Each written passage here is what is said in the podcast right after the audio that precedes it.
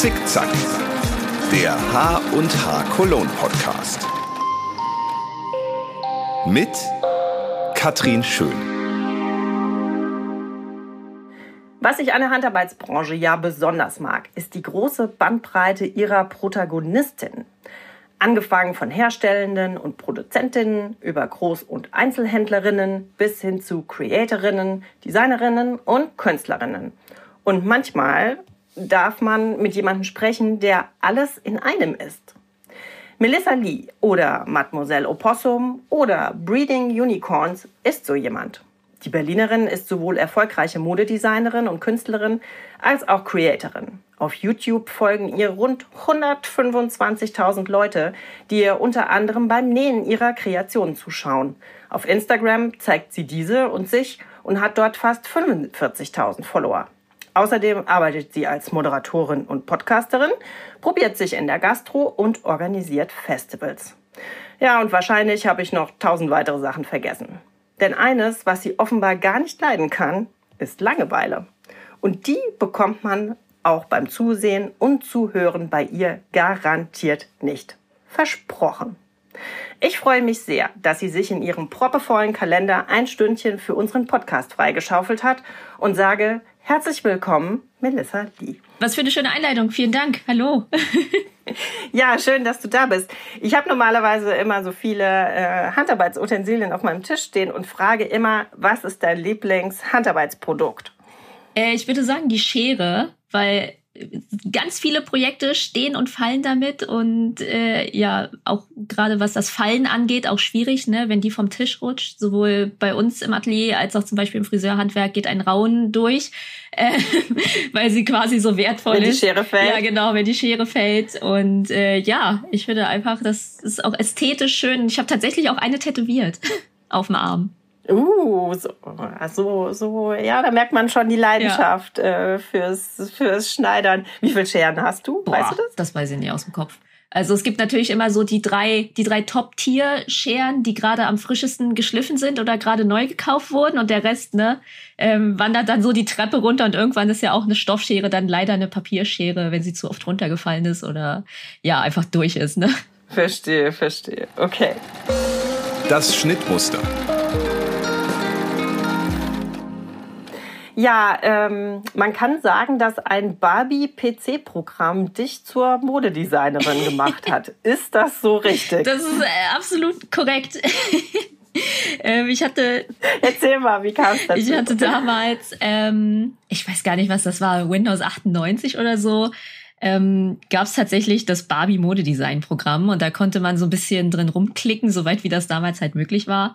Und dann konnte man das ausdrucken ähm, es kamen so Bögen mit, die zur Hälfte Stoff waren. Heißt, man hat tatsächlich auf den Stoff gedruckt. Das geht ja heute auch noch, wissen die meisten nicht, ähm, wenn man es auf ein Stück Papier klebt. Und dann konnte man das so ausschneiden und das seinen Barbies anziehen. Und das hat mich anscheinend, äh, ja, geprägt. Weißt du noch, wie alt warst du da, als du das ausprobiert hast? Boah, vielleicht so sieben, acht vielleicht. Ja, und da hast du äh, gemerkt, dass Mode so deins ist, da darüber? Total. Also ich war eigentlich so sehr, also bin ich auch immer noch, ne, in dieser Manga-Anime-Bubble und war so, ah, Comiczeichnerin wäre ein cooler Beruf. Ähm, aber dann, ja, habe hab ich einfach auch viel gebastelt immer mit meiner Mutter und habe so gemerkt, das Handwerkliche ist schon nice, so aus einer flachen Sache was Dreidimensionales machen und sehen, wie Dinge zum Leben erwachen, hat mich schon sehr abgeholt. Ja, und dann, äh, sage ich mal, hast du das ja auch äh, beruflich wenigstens angefangen. Ne? Eine Ausbildung hast du schon ja. äh, ein paar äh, Skills äh, gelernt oder ich glaube wahrscheinlich das Wichtigste, was dir heute hilft, auch wenn du es nicht zu Ende gemacht hast. Aber stattdessen, stattdessen hast du dann ja schon mit 21 deinen Laden eröffnet, ne? Und das, genau. um das mit einer Nische, also vielleicht beschreib mal die, die jetzt dich nicht so präsent haben, wie würdest du deinen Style bezeichnen? Was findet man in deinem mhm. Laden? Genau, also es ist schon sehr in dieser Manga-Anime-Bubble, sage ich, geblieben. Ähm, es ist sehr bunt, sehr laut. Ähm, wir haben viele Rüschen, viele Schleifen. Ähm, wir gehen aber auch so ein bisschen teilweise in die Gothic-Richtung. Also es mischt sich dann so ein bisschen. In den letzten Jahren sind wir ein bisschen street-styliger geworden. War vielleicht auch Corona geschuldet, dass die Leute einfach mehr Pullover haben wollten, weil sie mehr zu Hause waren. ähm, viele Prints. Ähm, wir haben sehr viel so reflektierende Regenbogenfolien, Perlmutt-Sachen. Also ähm, jemand hat mal gesagt, das ist ein bisschen, als hätte ein ein Cupcake angekotzt. Und das finde ich tatsächlich ziemlich akkurat. Schön. ja, cool. Ähm, also wie gesagt, ich habe gesagt, du warst 21, als du den Laden eröffnet hast. Ne? Da mhm. haben ja andere mit 40 noch nicht den Mut dafür oder vielleicht ihr ganzes Leben lang. Wo hattest du mit 21 den Mut her zu sagen, das mache ich jetzt?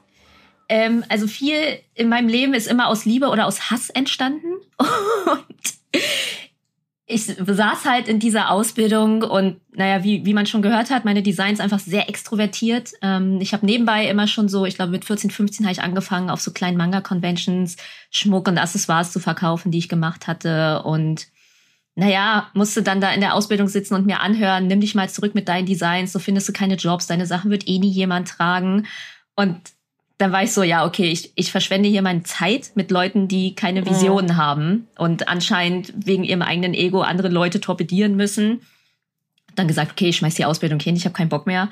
Ähm, arbeite nebenbei und mache halt mein, mein Atelier auf. Ich war ein Jahr erst in einem Gemeinschaftsatelier, aber wie das so ist, ne, viele Designer, viele Egos und habe dann gesagt, okay, ich brauche jetzt irgendwie was eigenes und dachte, ey, ist ja auch der jugendliche Leichtsinn, ne, der einen da antreibt. Ich probiere das jetzt einfach und wenn das alles überhaupt nichts wird, dann äh, studiere ich irgendwas Sinnvolles und werde Elektrotechnik oder BWL oder ja, irgendwas, was mein asiatischer Vater sich vielleicht gewünscht hätte, Medizin. War das so? Hätte, hätten dich deine Eltern lieber etwas, äh, hättest du was Ordentliches lernen sollen? ja, ich glaube, jedes, jedes Einwandererkind kennt das natürlich, dass die Eltern sich was Stabiles für die Kinder wünschen, ne? Wo man denkt, ey, die sind hier finanziell abgesichert, dafür sind wir ja hergekommen, dafür haben wir uns jetzt hier durchgekämpft ähm, und haben das alles auf uns genommen, damit dann meine Tochter so ein Halligalli-Leben führt, aber inzwischen ähm, ist das alles gut und die haben gesehen, das läuft und sind jetzt auch stolz. ja, vielleicht auch, weil du, ich sag mal, mh, mm, die Sachen mit Leidenschaft machst und auch, sage ich mal, dich da nicht verbogen hast. Ich meine, du, dein Laden, also das, so wie du es beschrieben hast, ist ja auch eine gewisse Nische. Es ist ja jetzt kein äh, Standard-Klamottenladen äh, irgendwie, wie es schon Tausende gibt, sondern also da hast du aber gedacht, ähm, ja, ich glaube, dass das finden noch viel, viele andere Leute cool, was ich da äh, mache. Ja, also ich dachte halt, wie gesagt, ne, ich probiere das. Ähm, es waren natürlich auch Sachen, die mir gefehlt haben, weil damals konnte man noch nicht alles, alles im Internet bestellen, so wie es heute ist. Heute ist das natürlich ein bisschen einfacher. Was natürlich aber auch gut für uns ist, weil unser Hauptklientel sitzt nicht in Deutschland. Ähm, man kennt das, ne? Die deutsche Modeszene ist ja immer so ein bisschen, ah, bloß kein Reißverschluss zu viel, bist du sicher, da willst du noch einen grauen Knopf annähen? Weiß ich jetzt nicht so. Ähm, deswegen, unser Klientel ist halt auch eher international, also wir verschicken mehr. Und ja, deswegen, wir sind halt ein Destination-Shop, ne? Deswegen würde es uns, glaube ich, auch nichts nützen, wenn wir in einer krassen Fußgängerzone oder so wären, weil unsere Sachen einfach viel zu speziell ja. sind. Die Leute kommen, weil sie wissen, genau das bekommen sie bei uns. Ja, jetzt muss man das, äh, sagen, das war vielleicht aber auch ähm, ja ein bisschen Glück oder Fügung oder sowas, ne? Dass damals, als du äh, mit YouTube äh, angefangen ja. hast, äh, groß geworden bist, das hat natürlich auch dadurch ist man ja auch auf deine Mode aufmerksam geworden mit dem, was du getan Absolut. hast und das hat sich irgendwie gut befruchtet dann, ne? Ja, das ist auch immer noch genauso. Also Leute kommen zu uns, weil sie einen TikTok gesehen haben das wird auch, glaube ich, mhm. immer so bleiben. Online-Marketing ist einfach ähm, stark und wird vielleicht auch noch viel unterschätzt. Also ich habe ja auch natürlich immer Praktikanten von meiner alten Schule im, im Atelier, Praktikantinnen und ähm, ja, dass es da immer noch kein Social-Media-Fach gibt, finde ich einfach dumm. Ich kann es nicht anders sagen. Ja, also es gehört für dich auch wie selbstverständlich dazu, ne? Weil, ja. also man muss ja sagen, wir sind ja hier, ähm, die HNH ist eine Handarbeitsmesse, ne? Wir haben viele äh, sehr begeisterte Fashionistas im Sinne von, dass sie halt ähm, äh, selber gerne stricken, selber gerne nähen, dann irgendwann auch einen Laden aufmachen. Aber die Passion ist jetzt in erster Linie mal im Handarbeiten. Und manche haben auch so ein bisschen Respekt davor, ne? Mhm. dass sie denken, oh Gott, was muss ich denn alles machen? Ne? Muss ich das alles? Das kann ich doch gar nicht oder nicht so gut oder sowas. Hättest du da einen Tipp? Was, was würdest du denn sagen? Einfach mal machen oder? Absolut. Mit allem ist das aber so. Die Hürde ist inzwischen so niedrigschwellig, weil du kannst alles auf deinem Handy machen. Du hast ein Mikrofon in deinem Handy, du hast eine Kamera, eine 4K-Kamera, ähm, teilweise sogar noch höher. Du kannst ein Schnittprogramm, ähm, CapCut zum Beispiel, kannst du für wirklich 100 Euro im Jahr hast du ein komplett funktionsfähiges, hervorragendes Schnittprogramm, kannst alles auf deinem Handy machen oder du schneidest direkt in TikTok oder direkt in Insta, das geht natürlich auch. Ähm, ja, und das Internet ist super schnelllebig. Ich sag immer, ein Internetjahr sind zehn echte Jahre. Deswegen macht einfach. Also es gibt ja, es gibt ja nichts zu verlieren außer Zeit und Ego und das sollte einem eher weniger im Weg stehen, würde ich sagen. Okay, also da auch nicht schlimm, wenn man mal einen Fehler macht. Hauptsache, Null. man sieht was und ist authentisch und sowas, dass das viel wichtiger ist. Genau. Aber auch einfach ein wichtiger Kanal, wo sich gerade junge Leute ja auch informieren. Ne? Ja, ja. Und ist natürlich, ich glaube, jeder guckt nach Schnittmustern im Internet oder nach einer Anleitung für Sachen. Und ich glaube, das Wichtigste ist, gerade wenn man so ein bisschen Angst davor hat, auch vom Feedback. Das passiert natürlich. Wir müssen das hier nicht beschönigen. Jeder kann unter alles alles schreiben. Das ist gut und das ist auch schlecht. Wir haben keine Klarnamenpflicht oder sowas ähnliches im Internet. Aber ähm, ich sage immer, wenn du selber mit deinem Produkt zufrieden bist, egal ob das jetzt ein gestrickter Pullover oder ein äh, Instagram-Video ist, dann ist es nicht so schlimm, wenn irgendein Hans im Internet drunter schreibt, das finde ich aber hässlich. Dann kannst du sagen, ja, aber ich finde es super schön. Also dann mhm. hast du mhm. einfach Pech. Hast du das gelernt über die Jahre? Also hat dir das am Anfang mehr ausgemacht oder warst du da von Anfang an so klar, dass du das gut trennen konntest mit dem, ja, was du cool findest und was die Leute sagen? Ja, ich sah ja schon immer ein bisschen speziell aus. Also ich war es quasi vom Real Life schon gewöhnt, dass Leute auf der Straße irgendeinen Blödsinn mir hinterher schreien. Deswegen war da, glaube ich, meine Schwelle ein bisschen niedriger. Und ähm, ja, deswegen, man lernt das auf jeden Fall mit der Zeit. Das ist aber nicht so, dass es mich auch teilweise nicht mehr trifft. Also manchmal, wenn man einen schlechten Tag hat, man scrollt so durch, ne, man liest 100 coole Kommentare und dann ist so ein, so ein richtig fieser dabei und du bist so, man, ey. Ähm, ja, ist es, ist es immer ein Prozess, damit umzugehen und auch wie man damit umgeht. Aber es, ein guter Tipp ist, wenn man dann irgendwann so weit ist, dass man wirklich auch so viele Kommentare zu, bea zu bearbeiten hat, ähm, beantworte erstmal 10 oder 20 nette, bevor du dir den blöden vornimmst. Weil dann bist du schon so voll mit Liebe und schönen Sachen, dass dann auch egal ist. Ah, ich glaube, das ist ein super Tipp, genau. Eine links, eine rechts. Ja, wie sehen denn deine Tage so aus? Hast du einen typischen Tag oder wie kann man sich so einen Arbeitstag äh, bei Melissa Lee vorstellen? Äh, nee, es ist immer ein bisschen durcheinander tatsächlich. Also äh, Routinen fallen mir schwer, aufgrund einfach des Jobs. Aber standardmäßig auch einer der Hauptgründe, glaube ich, warum ich selbstständig geworden bin, ist, weil ich einfach sehr gerne lange schlafe. Also wir fangen bei mir im Atelier auch normalerweise, wenn jetzt nicht mega viel los ist, erst gegen 14 Uhr an. also ich muss natürlich vorher noch E-Mails beantworten, mein Social Media Kram machen und so. Mm. Aber ja, ich glaube, ich schlafe tendenziell so bis 10 oder halb elf. Ähm, erstmal kurz ein bisschen frühstücken und dann, klar, ganzen, ganzen E-Mail-Kram machen. Das ist ja das Langweilige, ne? Also es zeigt man ja auch selten im Internet. Alle so, boah, ich will auch Chef werden, aber wenn du Chef wirst, musst du eigentlich die, die Hälfte des Tages einfach nur blöde E-Mails beantworten. Mhm. Und die ähm, Steuer machen und lauter so ein Quatsch. Oh Gott, ja. Ja, genau. ja, ja. schlimm. Also ich würde ich würd lieber 100 TikToks am Tag drehen, als meine blöde Steuererklärung machen. So viel kann ich sagen.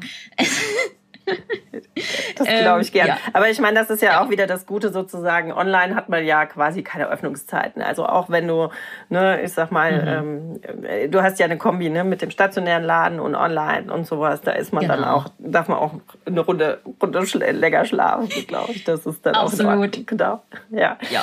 Ähm, das ist ja vielleicht, also wie gesagt, du bist ja äh, ein Social Media Profi, das kann man schon so sagen. Wie mhm. viel Zeit nimmt das denn einem Tag? Also wie viel beschäftigst mhm. du dich mit ähm, Fotos machen, Videos drehen? Ich habe mir ein paar Sachen angeguckt, die sind natürlich auch äh, total super professionell geschnitten und so. Machst du das noch selbst? Hast du da Leute für?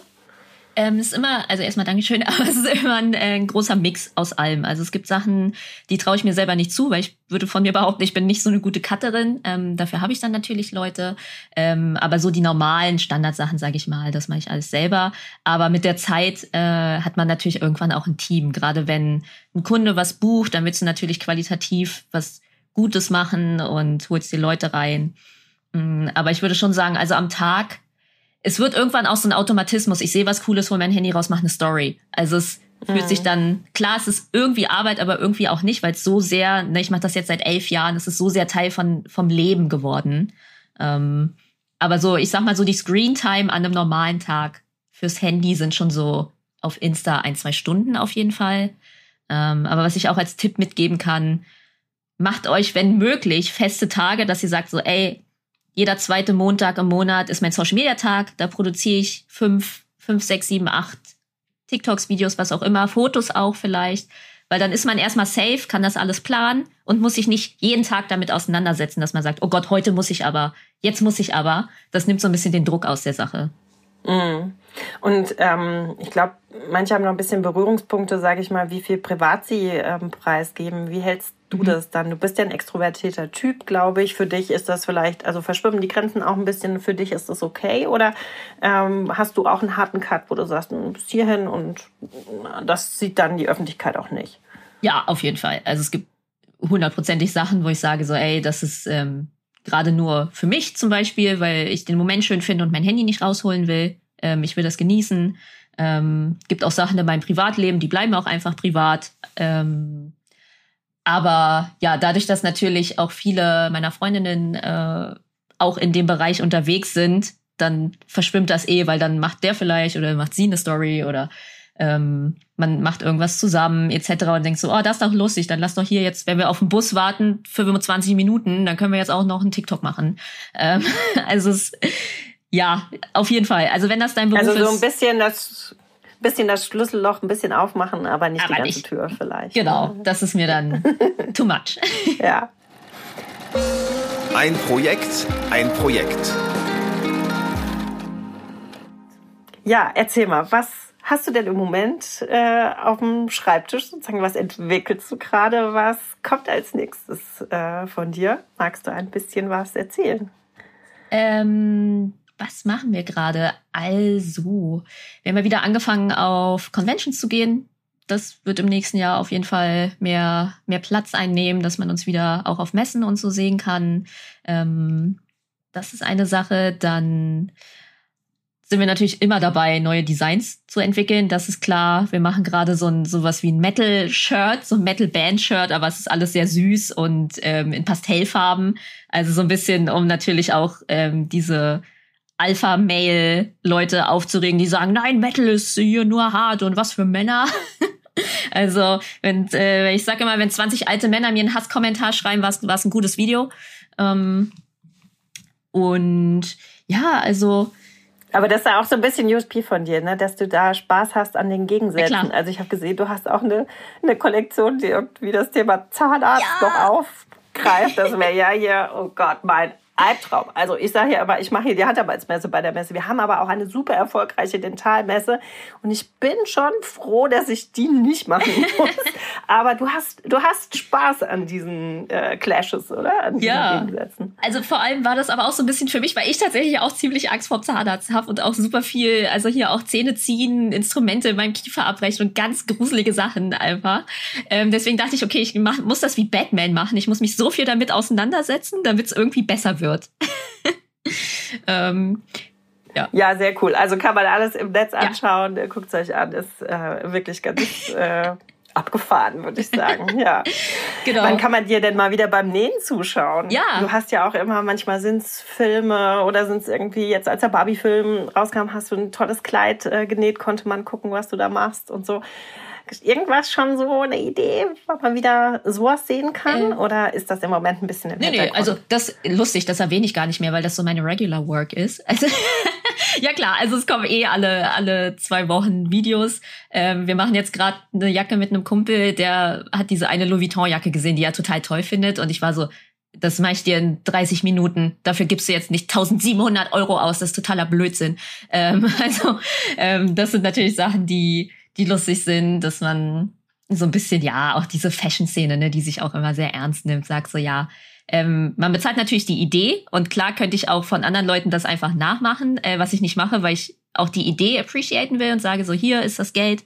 Ähm, ja. Ich finde das cool, was du machst, bitte nimm das. Aber bei Louis Vuitton habe ich jetzt nicht so die Hemmung, sage ich ganz ehrlich. sind jetzt keine kleinen DesignerInnen irgendwie aus Kreuzberg, die ja irgendwas Cooles auf die Beine gestellt haben. Nee, das machen wir natürlich. Und nächstes Jahr würde ich tatsächlich auch ganz gern wieder eine Modenschau machen. Also schauen wir mal, wie es so läuft. Ich schreibe gerade mit der Sesamstraße hin und her. Ähm, gucken wir mal. ja. Mega. Ah, wieder was ganz anderes. Also das ist auch wirklich, das zieht sich aber auch so durch dein Leben, oder? Dass du immer denkst, äh, wenn jetzt gerade was äh, gemacht hast, dann muss wieder irgendwie ein anderer Dreh kommen, Ja, ich oder? sag halt oft einfach ja. Also ich sag auch oft einfach ja zu Sachen, die ich gar nicht kann, weil ich denke, naja, man wächst mit seinen Aufgaben und wenn nicht, dann holt man sich jemanden dazu, der es kann, der es mir dann beibringt. So, ich habe auch einen 3D-Drucker vor, vor zwei Wochen geschenkt bekommen. Ich habe überhaupt keine Ahnung, aber wird schon irgendwie. Das ist mein Projekt für Januar, Februar, weil da ist ja immer nicht so viel mit Jobs. also, ich sag immer, es ist viel, viel besser, es probiert zu haben und, naja, hingefallen zu sein, aber dann hast du es wenigstens probiert und weißt, das nicht so für dich. Also während Corona habe ich auch viel an der Sprache gearbeitet, weil man natürlich schon hört, dass ich aus Berlin komme und ich dachte so, okay, bisschen synchron. Ähm, stand dann im Synchronstudio und war so, ja, ich glaube, das ist nicht so meins. Aber ey, I, I tried. Laufmaschen und Auftrennen. Das wäre ja, hast du so ein Beispiel, also wo mal was total in die Grütze gegangen ist oder was dich dann aber trotzdem irgendwie, wo du mal was rausgezogen hast? Oder würdest du sagen, ist das eigentlich immer so, wenn man hinfällt, dass Hm. man irgendwas mitnimmt? Ja. Oder also irgendwas gibt so- Lustiges, was mal voll in die Grütze gegangen ist? Hast du irgend sowas? Ich überlege gerade. Es gibt ein schönes japanisches Sprichwort, ne? Das ist siebenmal aufstehen, acht, äh, siebenmal hinfallen, achtmal aufstehen, wenn ich mich richtig erinnere. Das ist so ein bisschen, wie ich das auch halte. Ja, es geht auf jeden Fall immer mal wieder was schief. Also auch vor den Moden schauen, ich mache irgendwie ein Design, dann fange ich an, das zu machen, sehe das am Model und bin so, nee, das ist es überhaupt nicht, schmeiß das komplett hin, mach ein komplett Neues. Es ist ein Prozess. Und natürlich, wenn ich mir jetzt meine Modenschau und vor, von vor zehn Jahren angucke, ey, da cringe ich zu Tode, denke ich auch so, was habe ich denn da gemacht, ne?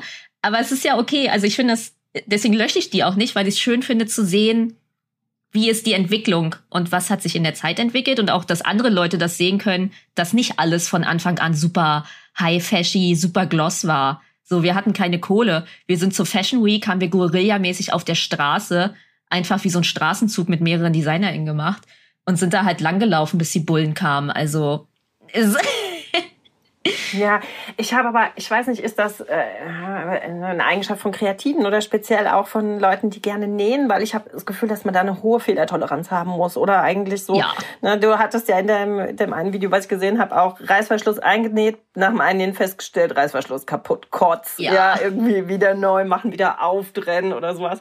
Das ist ja ein bisschen, gehört zum Nähen irgendwie ein bisschen selbstverständlich dazu, ne, sowas. Ja, ist einfach ähm, aus, viel aus seinen Fehlern lernen oder auch nicht aus seinen Fehlern lernen und sie immer wieder machen, passiert auch. Also, ne, Spule fast leer, ah, da- das reicht schon noch, reicht natürlich nicht. Klar gucke ich vorher, ob der Reißverschluss geht, bevor ich ihn einnähe. Äh, ist nicht passiert. Lehrgeld. Ja, aber wie gesagt, hilft ja vielleicht, dass man auch bei anderen Sachen einfach gelassen ist und sagt, ah ja Gott, wenn es halt schief geht, machen wir es halt nochmal oder anders oder so. Ne? Genau. Ja. Die H&H Cologne und ich.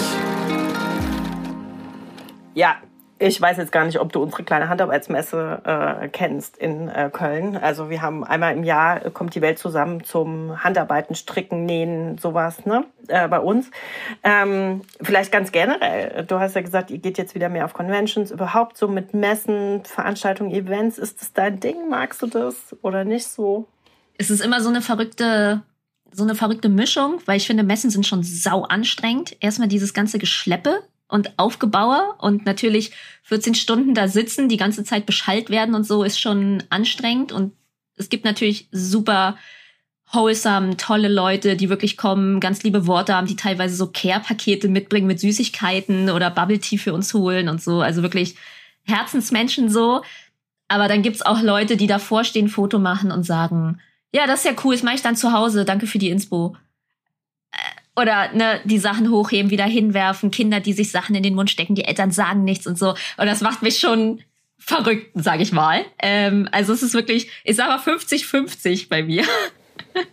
Also du hast ja da auch verschiedene Perspektiven. Das ist jetzt quasi eine Ausstellerperspektive, aber wenn du eine Messe besuchst, sage ich mal, das äh, wie ist es Ja, da? da- Also magst du das? Ja, ja, Äh, klar. Und wo gehst du da so hin? Ähm, wir haben ja auch Also glaube ich, Handarbeitsmessen in Berlin, aber nicht ab und zu mal so ein bisschen, ähm, natürlich viel Manga, Anime, es gibt super coole Märkte, Handarbeitsmärkte, wir haben so die Queer Markets zum Beispiel, wo man auch viel, viel leichter als sonst. Ne? Leute sind immer so, ja, ich weiß ja nicht, wo ich von kleinen Designer in Sachen kaufen soll. Ey, auf diesen Märkten gibt's so viel geilen Scheiß und man kann wirklich direkt eins zu eins die Leute unterstützen. Die müssen dann auch keine, keine großen Prozente abgeben. Die zahlen nur ihre Standmiete, wie sonst auf Etsy oder Shopify oder so. und äh, kann sich da auch viel Inspo holen und das finde ich schon immer richtig cool. Also es und also das sowas ist auch eine Inspirationsquelle nochmal für dich, dass du da einfach gehst und neue ja. ähm, Impressions sammelst und guckst. Und man, man lernt ja auch Leute kennen, wo man sagt so, hey, das könnte vom Style und so von der von der Stimmung gut passen. Ähm, äh, Gerade ist Miete in Berlin für für Locations super teuer. Hättest du Bock, mit mir zusammen Modenschau zu machen, zum Beispiel? Oder hättest du Bock, was Kleines mhm. auf die Beine zu stellen? Und äh, wenn man da gute Leute findet, ist es schon, also connecten ist auch wichtig, wenn man mhm. in dem Business überleben will, würde ich sagen. Verstehe, ja. Äh, wir haben im nächsten Jahr als Leitthema ähm, Creative Empowerment. Also die Idee ist dahinter, dass wir denken, gerade Leute, die im Kreativbusiness unterwegs sind, haben vielleicht eigentlich ähm, ja besondere Skills, die dann auch im Geschäftsleben irgendwie äh, nutzen. Mhm. Ne? Also ja. wir sind ja, wie gesagt, wenn man wenn man sich mit kreativen Sachen beschäftigt, könnte man auch diese Sachen äh, ja für sein Business nutzen. Würdest du das auch so sehen? Und wo würdest du sagen, hast so mm, Talente, die du hast, dir auch in deinem Geschäftsleben quasi geholfen? Also ich glaube, ein generelles kreatives Verständnis und außerhalb von so eingefahrenen Strukturen zu denken, ist super wertvoll. Ähm, außerdem habe ich das Gefühl, dass gerade im kreativen Bereich die Leute viel offener sind für Sachen. Also ich moderiere ja teilweise auch Panels, wo ja, ich sag mal, nicht immer alle Leute so überzeugt sind von Diversität, vom Gender, davon, dass wir eine Frauenquote vielleicht brauchen oder gebraucht haben. Ähm, all diese Sachen, habe ich das Gefühl, bringen kreative Menschen schneller und früher ins Business. Und ich glaube, viele Firmen unterschätzen, wie wichtig es ist, diese Leute reinzuholen und auch früh reinzuholen. Weil, ich meine, guck dir den Barbie-Film an, wie erfolgreich der war und der war ja wohl wirklich mit der Feminismuskeule komplett einmal drauf. Ähm, mhm. Ähm, Gleiches gilt für, für andere Firmen, die einfach die Reißleine gezogen haben und gesagt haben, so, ey, wir sind jetzt Katjes und wir machen jetzt hier auf vegan und zwar früher als die anderen.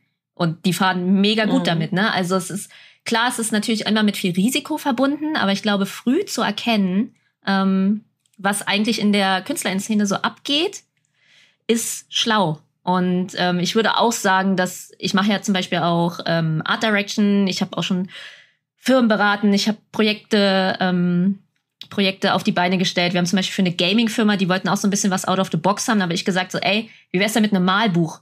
Ähm, und haben haben dann Malbuch auf die Beine gestellt, haben Künstlerinnen, ich habe die Leute dann kuratiert, wir haben geguckt, so ey, ähm, wer ist im Game, wer, wer könnte vom Style passen. Und dann hatten wir, ja, am Ende des Tages konnten die dann bei den Events dieses Malbuch ausgeben und hatten natürlich aber auch eine fette Promo, weil natürlich alle KünstlerInnen auf ihren Kanälen das Spiel beworben haben, weil sie sagen so, ey, guck mal, wie geil, ähm, ich kann für dieses Spiel hier was ja. machen und was designen und ihr könnt das dann gewinnen oder ähnliches. Also das sind alles so Sachen, wo ich denke, es ist ja manchmal ganz schlau, so ein bisschen mal aus der Comfortzone rauszukommen und was zu probieren. Genau, also ich glaube auch, dass das ein Tipp ist, ne, wenn man einen Laden hat, ein Geschäft, eine Online-Plattform, irgendwas, auch da das, das zu nutzen, weil irgendwie ähm, das 15. gleiche Teil ne, braucht ja irgendwie dann auch keiner, sondern man, will, man ist ja auf der Suche nach was anderem. Ja. Ne? ja. Der Elefant muss durchs Nadelöhr. Ja, jetzt äh, bist du ja ganz nah dran, immer an neuen Sachen und so und vielleicht auch, äh, ja, wenn du so nach vorne zurückblickst gerade, was treibt dich um? Was sind denn so Herausforderungen als Modedesignerin, überhaupt in der Mode? Wie ist da so gerade, was bewegt dich da gerade so? Hm. Natürlich ist es das Internet und das einfache Bekommen von Dingen im Internet. Also wir gucken auf Wish, wir gucken auf Temu, ne?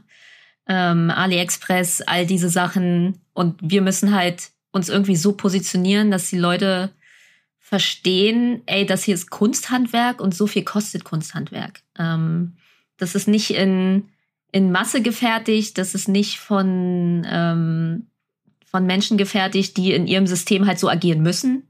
Ich verstehe das, aber es ist die Frage, ob wir das System so unterstützen müssen. Ich sag immer, ey, wenn du eine alleinerziehende Mutter bist mit zwei Kids, geh zu Primark, hol die Sachen. Ich habe 100% Verständnis dafür, absolut.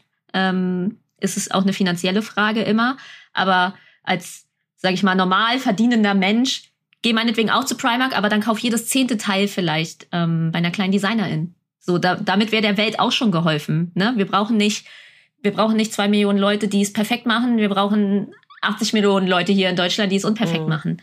Und das ist so ein bisschen, wo ich immer versuche, das zu propagieren. Hast du das Gefühl, dass, ein Gener ähm, zu sagen, dass das ja. ein Generationending ist oder ist das, hat das mit äh, alt und ja, jung nichts zu tun? Oder?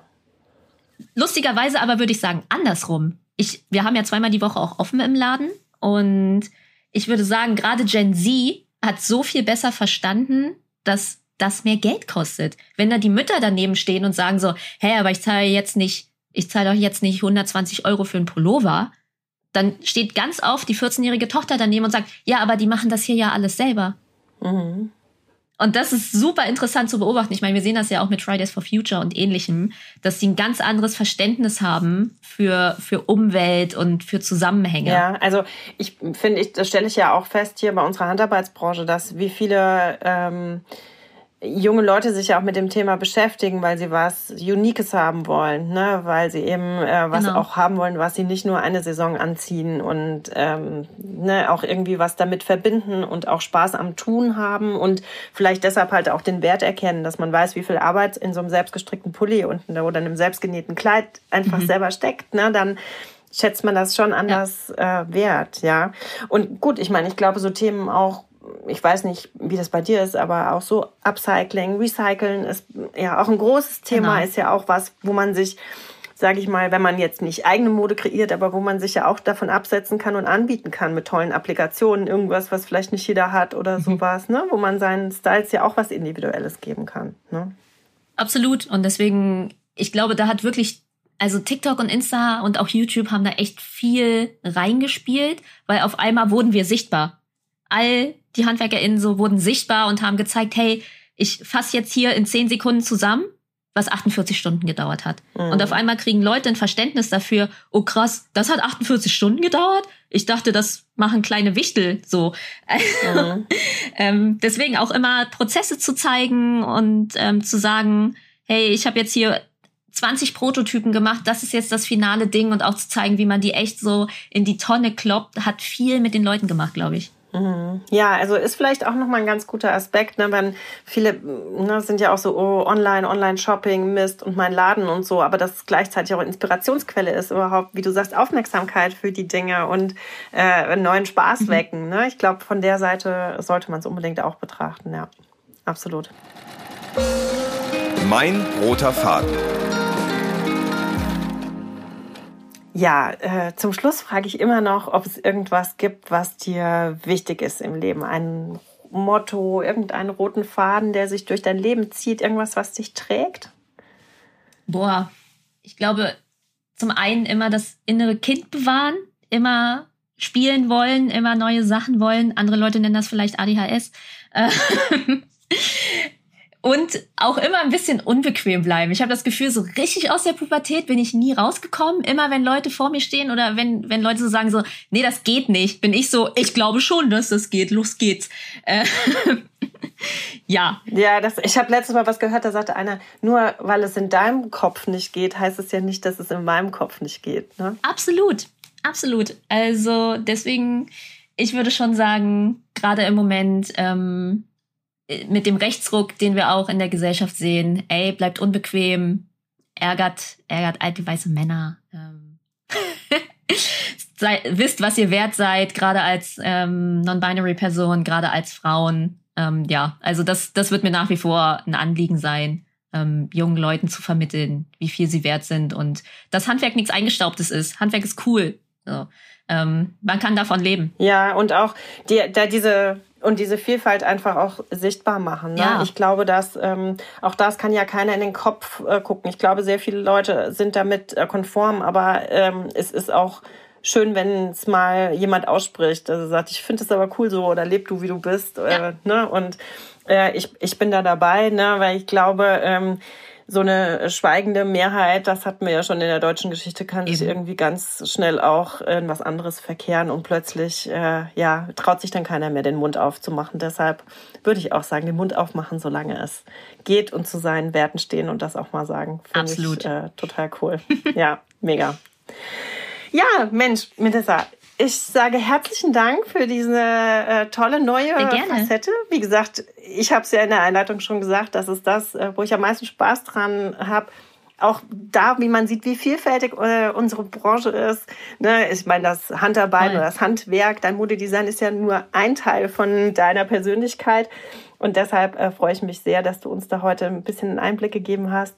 Sag herzlichen Dank und ähm, ja, vielleicht hast du ja Lust, wenn du im März mal in Köln bist, dann komm doch mal bei der H&H vorbei und guck mal, was bei uns so gibt. Würde mich jedenfalls sehr freuen. Ja, gerne. Und äh, vielen, vielen Dank, dass ich hier sein dürfte und ganz viel Spaß allen auf der HH. Danke dir. Bis dann. Tschüss. Ciao.